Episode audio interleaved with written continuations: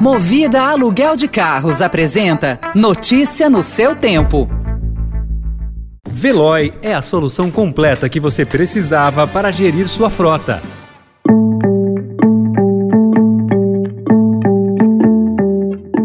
Olá, seja bem-vindo, seja bem-vinda. Começa agora mais uma edição do Notícia no seu Tempo. Esse podcast é produzido pela equipe de jornalismo do Estadão para você ouvir em poucos minutos as principais informações do jornal. Entre os destaques de hoje, maioria dos que renegociaram dívidas volta a atrasar contas. Com Centrão, Bolsonaro paga recorde de 25 bilhões de reais em emendas. E o protesto de grupos anti-vacina que transformou ruas de Bruxelas em praça de guerra. Esses são alguns dos assuntos que você confere nesta segunda-feira, 24 de janeiro de 2022.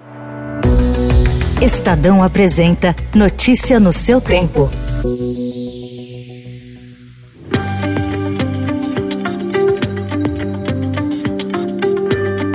Sair do sufoco financeiro não tem sido fácil para boa parte dos brasileiros. No ano passado, 64,3% dos inadimplentes que renegociaram dívidas em 2020 deixaram de pagar compromissos em dia. Além das dívidas com o sistema financeiro, o levantamento da Boa Vista, que é uma empresa especializada em análise de crédito, considera pessoas que deixaram de pagar contas como água, energia elétrica, condomínio e mensalidade escolar. O indicador, chamado de Índice de reinadimplência foi de 51,8% em 2019, primeiro ano do levantamento, e de 53,1% em 2020. Inflação, queda na renda, desemprego e fim do auxílio emergencial são apontados como causas do problema. Apesar de a série atual do índice ter começado em 2019, o economista Flávio Calife, da Boa Vista, ressalta que, historicamente, pelas características do mercado brasileiro de crédito, a reinadimplência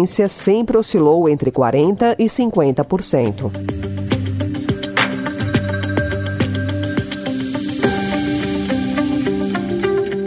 No ano em que consolidou a entrada do Centrão no governo, entregando a Casa Civil a um representante do grupo, o presidente Jair Bolsonaro pagou um volume recorde de emendas parlamentares. Foram mais de 25 bilhões de reais que saíram dos cofres públicos em 2021 para serem aplicados em redutos eleitorais de deputados e senadores. Mesmo com a correção da inflação, o número representa um aumento de 1,4 bilhão de reais em relação ao ano anterior. A cifra foi turbinada pelo orçamento secreto, estratégia do governo revelada pelo Estadão em maio, na qual o Planalto direciona dinheiro a congressistas em troca de apoio nas votações de seu interesse no legislativo.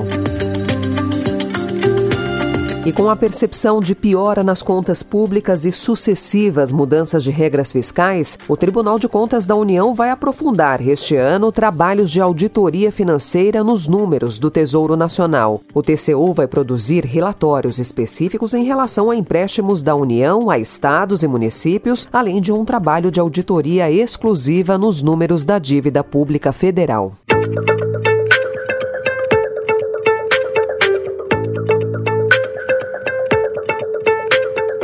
Em entrevista ao Estadão, o ex-juiz Sérgio Moro, pré-candidato à presidência pelo Podemos, avalia que as intenções de golpe do presidente Jair Bolsonaro prejudicam a economia brasileira e afugentam investidores estrangeiros do país. Moro também não economizou críticas a Lula e ao PT. Segundo ele, ao não reconhecer seus erros passados em investigações sobre corrupção e também na condução da economia, o ex-presidente está fadado a repeti-los.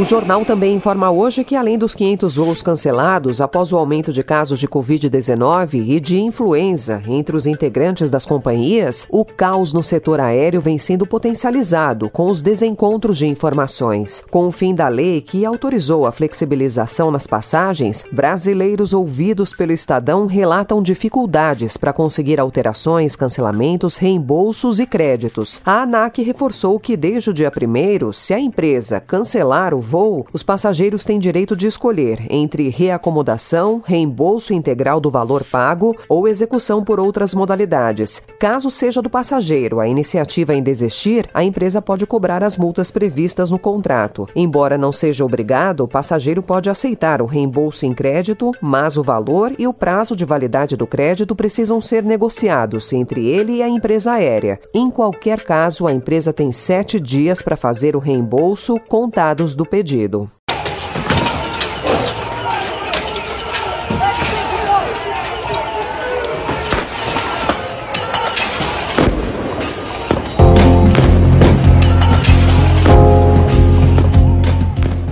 protesto contra a exigência de vacinas e as restrições impostas para conter a pandemia transformou ontem as ruas de Bruxelas em uma praça de guerra. A manifestação atraiu 50 mil pessoas. Muitas vieram de países vizinhos, como França, Holanda e Alemanha. Aos gritos de liberdade, a marcha começou pacífica nos arredores do Parque do Cinquentenário, mas logo escaparam do controle. Manifestantes também marcharam ontem pelo National Mall, em Washington, protestando contra a obrigatoriedade das vacinas nos Estados Unidos.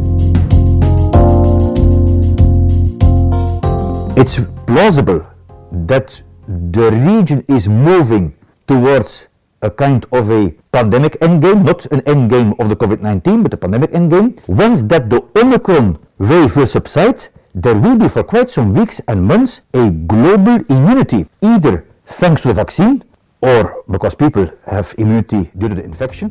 A variante Omicron pode marcar o fim da pandemia na Europa, segundo o diretor regional da Organização Mundial da Saúde, Hans Kluge. Ele pediu cautela em razão da versatilidade do vírus e calculou que 60% dos europeus poderão se contaminar até o dia 1 de março, mas demonstrou otimismo sobre o controle da Covid. Notícia no seu tempo. Cores do mar, festa do sol, a vida é fazer Todo sonho brilha ser feliz.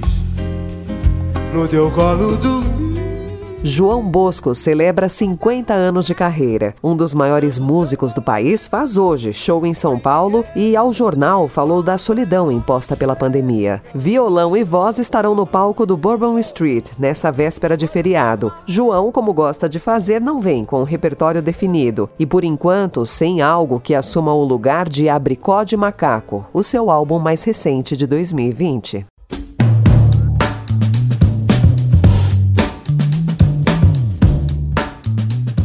Essa foi mais uma edição do Notícia no seu Tempo, com apresentação em roteiro de Alessandra Romano, produção e finalização de Mônica Herculano. O editor de núcleo de áudio é Emanuel Bonfim. Obrigada pela sua companhia até aqui e uma excelente semana. Você ouviu Notícia no seu Tempo.